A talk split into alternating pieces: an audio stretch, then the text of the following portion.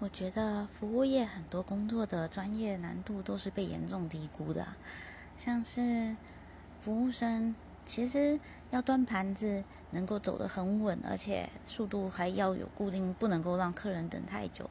然后盘子上可能很重，然后又会有汤水，这些都不能够出事。其实要能够做到这样，是需要还蛮好的稳定度的。我觉得这没有很简单。那像是。